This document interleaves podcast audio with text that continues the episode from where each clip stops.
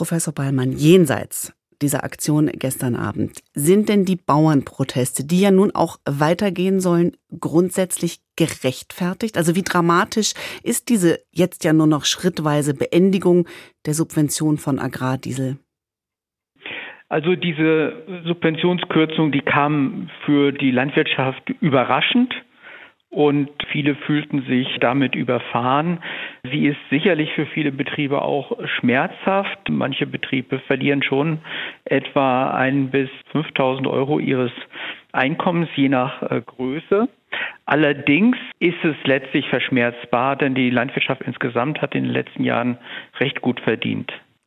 Wie erklären Sie sich, Stichwort gut verdient in den letzten Jahren, dann aber diese große Wut also die Landwirtschaft wird momentan konfrontiert mit einer Reihe von gesellschaftlichen Forderungen in Richtung mehr Tierschutz, mehr Biodiversitätsschutz, mehr Klimaschutz und auch mehr Grundwasserschutz. All diese Forderungen sind grundsätzlich berechtigt, allerdings sie fallen quasi gleichzeitig überein mit anderen Zwängen, wie beispielsweise, dass wir einen demografischen Wandel haben, wo eben unklar ist, wie beispielsweise die Landwirtschaft diesen auch bewältigen kann. Die Löhne in der Landwirtschaft werden sicherlich steigen.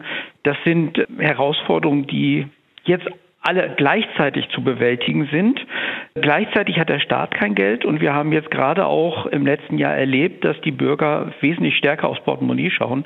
Insofern ist auch nicht damit zu rechnen, dass beispielsweise die Verbraucher bereit sind, höhere Preise für Lebensmittel zu zahlen, um mehr Tierschutz oder mehr Biodiversitätsschutz zu ermöglichen. Hm. Ich muss nochmal die zwei Worte, die Sie vorhin gesagt haben, aufgreifen. Gut verdient. Der Bauernpräsident Ruckwied argumentiert, das Ergebnis der aktuellen Landwirtschaftspolitik sei, dass noch mehr Höfe aufgäben, noch mehr Lebensmittel aus dem Ausland importiert würden und das mache dann Lebensmittel teurer. Ist die Argumentationskette so einfach? Nein. Wenn Betriebe aufgeben, freuen sich im Regelfall die Nachbarbetriebe, weil sie dann besseren Zugang zu Flächen haben und die übernehmen dann die Produktion auf diesen Flächen. Insofern ist dieses Argument nicht wirklich schlüssig. Der Punkt Höfe sterben ist allerdings ein sozialer und, und auch gesellschaftlicher Aspekt. Wir haben ständig die Diskussionen um dieses Höfesterben, aber eigentlich ist es ein fast normaler Prozess, den wir seit den 50er Jahren permanent erleben. Außerhalb der Landwirtschaft steigen die Löhne, werden Arbeitskräfte knapp und das sorgt dafür, dass es attraktiver wird für viele Hofnachfolger, sich außerhalb der Landwirtschaft eine Arbeitsstelle zu suchen. Dann gibt es teilweise wie in Süddeutschland die Situation, dass viele Betriebe in den Nebenerwerb übergeben und dann ihren Betrieb weiterführen auf einer kleinen Ebene. Aber das Problem dieses Höfesterbens ist eigentlich ein natürlicher Prozess, der einfach mit gesellschaftlicher Entwicklung was zu tun hat und der sicherlich durch den demografischen Wandel noch mal mehr befördert wird, weil wir einfach Arbeitskräfteknappheit überall in der Wirtschaft haben. Hm, jetzt haben Sie gerade Süddeutschland angesprochen. Das ist ja ein wichtiger Punkt. Die Landwirtschaft in Deutschland ist regional sehr unterschiedlich organisiert. Sowohl Nord-Süd-Unterschiede gibt es da als auch Ost-West. Wie erklären Sie sich denn oder uns, dass diese Wut und der Protest gegen Veränderungen trotzdem überall sehr ähnlich ausgeprägt ist? Oder täuscht das? Nein, das ist ein allgemeines Phänomen. Wir haben auch in Forschungsprojekten untersucht, wie Landwirte im Allgäu im tiefsten Bayern sich positionieren mit Blick auf gesellschaftliche Veränderungen in den Erwartungen wie ostdeutsche Regionen mit Betrieben, die durchschnittlich zehnmal so groß sind.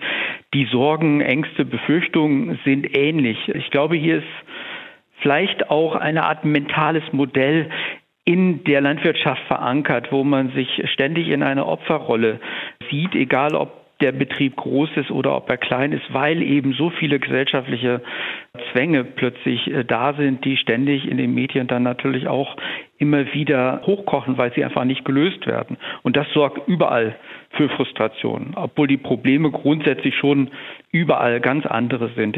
Hm. Trotzdem wage ich mal die Frage, weil Sie gerade ja von dieser mentalen Opferrolle gesprochen haben, ist es denn so, dass die Landwirtschaft explizit im Vergleich zu anderen Branchen benachteiligt ist? Nein, die Landwirtschaft ist nicht benachteiligt. Wenn man sich beispielsweise die Vermögenssituation in der Landwirtschaft anschaut, alleine aufgrund der hohen Bodenpreise verfügen viele landwirtschaftliche Betriebe über ein Millionenvermögen. Das, was relativ niedrig ist, sind die Einkommen in Relation zum Kapitaleinsatz, in Relation zu diesem Vermögen, was in der Landwirtschaft drinsteckt. Und das resultiert aus einer extrem sektorinternen Konkurrenz. Die Landwirtschaftsbetriebe, vor allen Dingen in Süddeutschland, stehen sich gegenseitig auf den Füßen und konkurrieren extrem um Flächen, was dann auch zu enorm hohen Pachtpreisen beispielsweise führt und was die Produktionskosten wesentlich stärker verteuert als beispielsweise jetzt der Wegfall der Dieselbeihilfe. Dieselbeihilfe. Damit sind wir wieder beim Ausgangspunkt unseres Gesprächs. Professor Beimann, als letzte Frage. Sie beraten ähm, die Bundesregierung unter anderem beim Thema Landwirtschaft. Was konkret raten Sie jetzt in dieser Situation? Im Grunde genommen ist dieser jetzige Vorschlag mit Blick auf die Dieselbeihilfe schlüssig. Man hat eine gewisse Abfederung. Die Landwirte können sich in den nächsten drei Jahren darauf einstellen. Die können versuchen, Diesel einzusparen. Sie können bei Pachtverträgen, äh, wenn die neu abgeschlossen werden, versuchen, diese Dinger mit einzupreisen. Ich denke aber, es wird kein Weg darum herumführen, weiter Subventionen abzubauen. Und zwar Subventionen, die bisher der Einkommensstützung dienen, die werden eigentlich dringend benötigt, um wesentlich zielgerichteter die Umweltprobleme, die Tierschutzprobleme anzugehen, damit die Landwirtschaft längerfristig aus dieser Kritik herauskommt.